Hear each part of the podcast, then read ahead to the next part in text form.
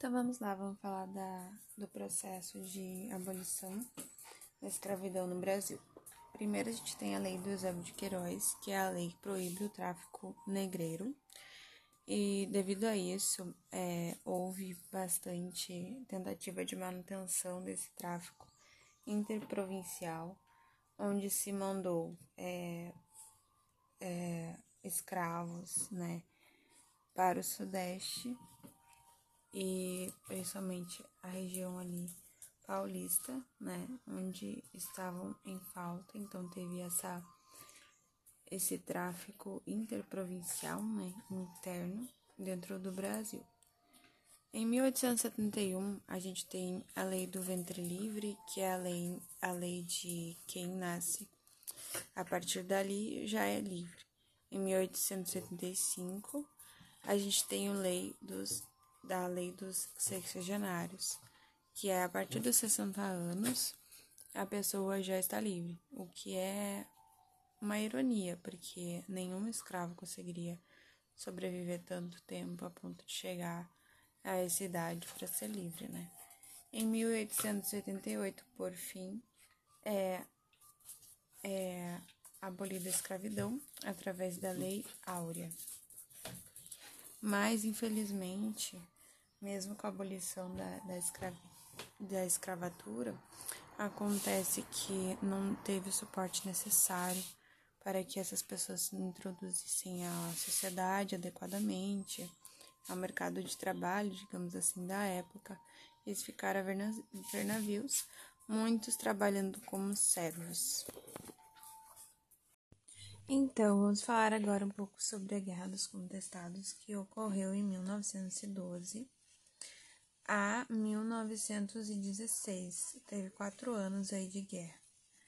Uh, basicamente, o que causou a guerra foi a luta pelas pessoas que estavam no local por suas posses de terra, porque na fronteira entre o Paraguai e Santa Catarina, eles queriam é, colocar ali uma estrada de ferro, inclusive fosse até o Rio Grande do Sul, do Rio Grande do Sul a São Paulo. No entanto, existiam pessoas que moravam ali. Além disso, eles também é, contrataram, permitiram que uma empresa grande de madeira pudesse trabalhar ali naquela localização, além da estrada de ferro, né? para ir tirando assim os materiais e a matéria-prima e o mercado dos proprietários locais. O que ocorreu então basicamente foi que eles é, contrataram, além dos proprietários locais, eles contrataram outras pessoas para vir para construir a ferrovia. Então, essas pessoas, depois do término da construção da ferrovia, ficaram desempregados, não conseguiram voltar a seus estados e ficaram por ali. E se uniram a esses proprietários locais, né? Que estavam revoltados com a situação. E aí surge o José Maria, que era um monge, e aí ele cria essa revolta messiânica contra a posse de terras do governo, né? Que eram terras antes das pessoas ali.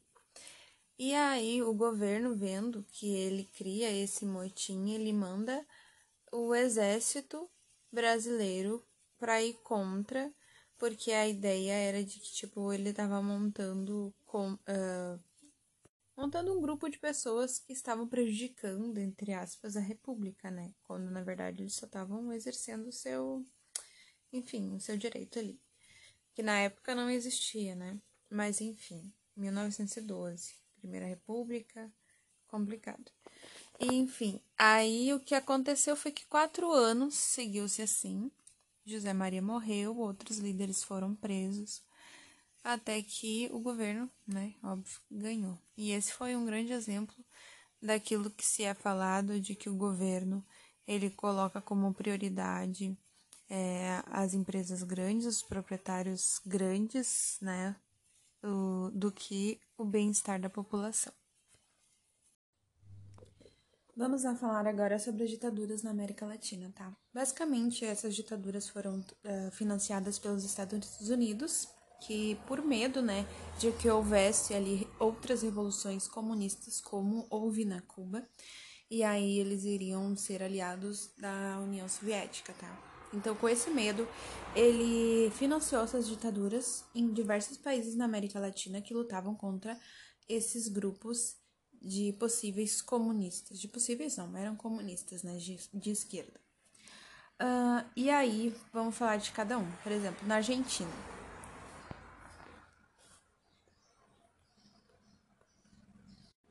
Na Argentina, em 1974, morreu o presidente Juan Domingo Perón. E as dois partidos rivais passaram a se enfrentar, mergulhando o país no caos.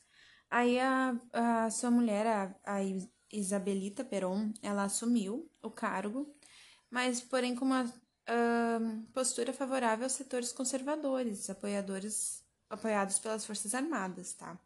Mas ela não conseguiu controlar esses conflitos. Foi aí, com o pretexto de resolver a situação, o general Jorge Rafael Videla dissolveu o Congresso e instalou a ditadura. O governo, então, passou a perseguir ferozmente os adversários, que eram de esquerda comunista, e isso foi batizado de Guerra Suja. O final da ditadura ocorreu graças à Guerra das Maldivas, que foi uma tentativa da Argentina de pegar um território que fazia parte do Reino Unido em 1982. Porém, eles perderam essa guerra e isso enfraqueceu o atual governo. Enfraquecendo esse atual governo, houve o rompimento da ditadura em 1983. Agora falando um pouquinho do Chile, tá? Uh, em 1970, o socialista Allende foi eleito presidente. Só que seu governo ele foi alvo de uma campanha de desestabilização promovida pelos Estados Unidos. Três anos depois, ele foi deposto, Allende no caso, né, por um golpe militar e se suicidou no palácio presidencial. O poder foi assumido então pelo Augusto Pinochet, lembrando que essa ditadura do Chile foi uma das mais violentas. Uh, e esse Augusto Pinochet, ele permaneceu no cargo até 1990, mas ele foi derrotado num plebiscito sob sua uh, continuidade no governo, e aí ele entregou a presidência do país ao civil Patrício Alvim. No caso, eles, eles fizeram ali um plebiscito em 1990 para ver se a população gostaria ou não que eles continuassem com, com a ditadura, né? Mas acabou que eles acharam que a população ia querer a continuação, mas por ser por ter sido um, uma ditadura muito violenta, a população não quis continuar. E foi aí que ele foi deposto e assumiu no lugar dele um civil, tá? Lembrando que o ditador Pinochet ele morreu sem ter sido julgado pelos casos de tortura e assassinato ocorridos durante seu governo. Ele morreu em 2006. Agora, por fim, Uruguai. No Uruguai, é, o presidente do Uruguai em 1971, o conservador Juan Maria Bordaberry, assumiu com a promessa de derrotar o grupo, o grupo guerrilheira de esquerda que era chamado Tupamaro. E em 1973, com apoio dos militares, fechou o Congresso, suspendeu a Constituição e instaurou uma das mais repressivas ditaduras do continente, não mais repressiva do que o Chile. Mas no fim da década, os Estados Unidos passou a, a cancelar a ajuda econômica para esse país na ditadura, tá? E foi aí que eles decidiram também fazer um plebiscito, achando que eles ganhariam esse plebiscito, onde as pessoas votaram contra a continuação da ditadura. E, e isso aconteceu em 1984. Então houve o plebiscito ali e o rompimento da ditadura. Então vamos lá falar sobre uma das revoltas muito importantes que ocorreu em 1835. A Revolta dos Males, que foi uma revolta onde escravos libertos de origem africana que professavam a religião muçulmana estavam tentando colocar uma monarquia muçulmana no território brasileiro, em uma parte do território brasileiro, né? Tinham como objetivo também escravizar os, os povos brancos estivessem no local e também torná-los escravos, né, assim como eles tinham feito com os muçulmanos. Então é uma resistência, mas ao mesmo tempo também uma questão de querer implantar o seu, seu governo. porque eles queriam liberdade de religião, queriam dar deles só, né? Porque as outras, quem não fosse, seria escravizado, quem não fosse muçulmano. E hum, é basicamente isso. É, vale ressaltar também que eles foram influenciados pela, pelo Haiti, na mesma, na mesma época estava tendo sua independência. Então vamos lá falar sobre uma das revoltas muito importantes que ocorreu em 1835. A Revolta dos Males, que foi uma revolta onde escravos libertos de origem africana que professavam a religião muçulmana estavam tentando colocar uma monarquia muçulmana no território brasileiro, em uma parte do território brasileiro, né? Tinham como objetivo também escravizar os, os povos brancos que estivessem no local e também torná-los escravos, né? Assim como eles tinham feito com os muçulmanos. Então é uma resistência, mas ao mesmo tempo também uma questão de querer implantar o seu, seu governo, porque eles queriam liberdade de religião, queriam dar deles só, né? Porque as outras, quem não fosse, seria escravizado, quem não fosse muçulmano. E é basicamente isso. É, vale ressaltar também que eles foram influenciados pela, pelo Haiti na mesma, na mesma época estava tendo sua independência. Você sabia que existiram duas, uh, dois países africanos, os únicos dois que não foram colonizados por potências europeias no século XIX? O nome do primeiro é Libéria e ela foi criada no século XIX por iniciativa norte-americana para enviar de volta ao continente africano os afro-americanos que até então eram escravizados na América. E também a Etiópia, que, por incrível que pareça, teve a união entre cristãos e islâmicos na luta de resistência às investidas armadas italianas. Mas vale ressaltar que, infelizmente, em 1935, ah, é, houve a invasão da Itália fascista que provocou o colapso no Império Etíope. E aí, sabendo disso, vamos falar de algumas uh, das colonizações europeias na África. A primeira foi a África do Sul e ela foi colonizada pelos holandeses, né, que chegam à África do Sul, promove a colonização da região a partir da fundação da cidade do Cabo. Outro também é a cidade, é a colonização da Argélia pelos europeus, que começou em 1830. A França controlava o país inteiro. Os argelinos iniciam a reivindicação só em 1954 com a Frente de Libertação Nacional. Outra colônia também foi Marrocos, que foi compartilhada por dois países, a França e a Espanha até 1956. O Império Britânico ele conseguiu ocupar o Egito. Essa dominação persistiu por mais de sete décadas a partir de 1882. Então, vamos falar sobre a Guerra de 100 Anos. Né? Ela aconteceu de 1337 a 1453 e foi uma guerra entre duas, digamos assim, potências, Inglaterra e França. E foi devido à tentativa de invasão da Inglaterra na região Flanders, que era de seu domínio, e a Inglaterra queria aquela região para a produção de algodão. E aí, graças a esse conflito, aquele exército que era particular de cada senhor de engenho, que eles enviavam um pouquinho né, de pessoas ali para a guerra, ele se tornou um, uma força militar profissionalizada e contratada pelo governo. Ou seja, como a gente está no final da Idade Média e no início da Idade Moderna, tem que se lembrar que houve a centralização do poder.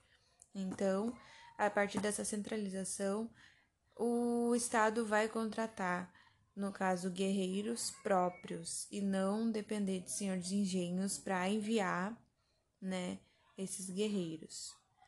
Uh, vale destacar que caiu na questão aqui da URGS que teve a deposição, graças a isso, da dinastia dos Valóis, mas na verdade foi o contrário. A partir de, por causa dessa guerra, houve a ascensão da dinastia Valois, foi a última a dinastia a entrar no poder, no caso antes da Revolução Francesa, né? E também vale ressaltar que essa Guerra dos 100 Anos, depois de acabar, ela também gerou outra guerra dentro da Inglaterra, que foi a Guerra das Rosas, que foi a, a, a, a competição entre a família York e a outra família lá, que agora eu não me lembro o nome, mas que no fim eles pegaram e se juntaram tal, né? E nenhum dos dois acabou comandando a Inglaterra, mas eles se juntaram, daí uh, gerando Flanders, uma coisa assim o nome. Então foi meio que uma união dos dois e tal para gerar essa outra família ali. Ah, e outra coisa também é que uh, é obviamente, como já se sabe, que a Inglaterra que quis invadir a França e não o contrário. E também que a partir depois dessa guerra dos 100 anos, a gente tem a consolidação da monarquia, porque entra o período do absolutismo, né? Idade moderna e tal. E a gente tem que se lembrar também que foi graças a essa guerra que deixou, digamos assim, a França e a Inglaterra meio destruída ali, que a, a Espanha e Portugal saíram na frente uh, na questão marítima ali, então, para descobrir um novo mundo que seria a América do Sul e do Norte, claro. Então, vamos falar sobre a Primavera dos Povos e sobre a influência dela na Revolução Praieira que teve em Pernambuco. Em 1848, a Primavera dos Povos é, é assim chamada, né, porque foi um conjunto de, de protestos, de manifestações ocorridas na Europa contra os poderes da monarquia. Então, eles tinham um caráter liberal.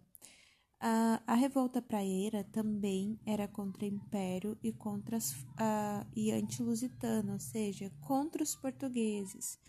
Por quê? Porque no caso tinha, podemos até dizer, um caráter xenofóbico, uma vez que eles eram contra a participação dos portugueses, é, os, dos portugueses ali nessa na economia brasileira porque eles tinham um domínio maior do mercado varejista mais do que os próprios pernambucanos, no caso brasileiros ali. Uh, outra coisa que caiu na questão foi uma questão da URGS falando sobre a Revolução Francesa e perguntou sobre essa revolução para ele, perguntou se a Revolução Francesa é, foi quem tinha influenciado. Na verdade, quem influenciou foi a Primavera Árabe por ser mais próximo da data, né? Lembrando que a Revolução Francesa ela também tem em mente esse poder moderador, mas a revolta praieira era contra esse poder moderador. Ela queria realmente uh, o Império longe e os portugueses longe também. Então, é, fora que a Revolução Francesa aconteceu em 1790, então foi bem longe da data dessa Revolução Praieira.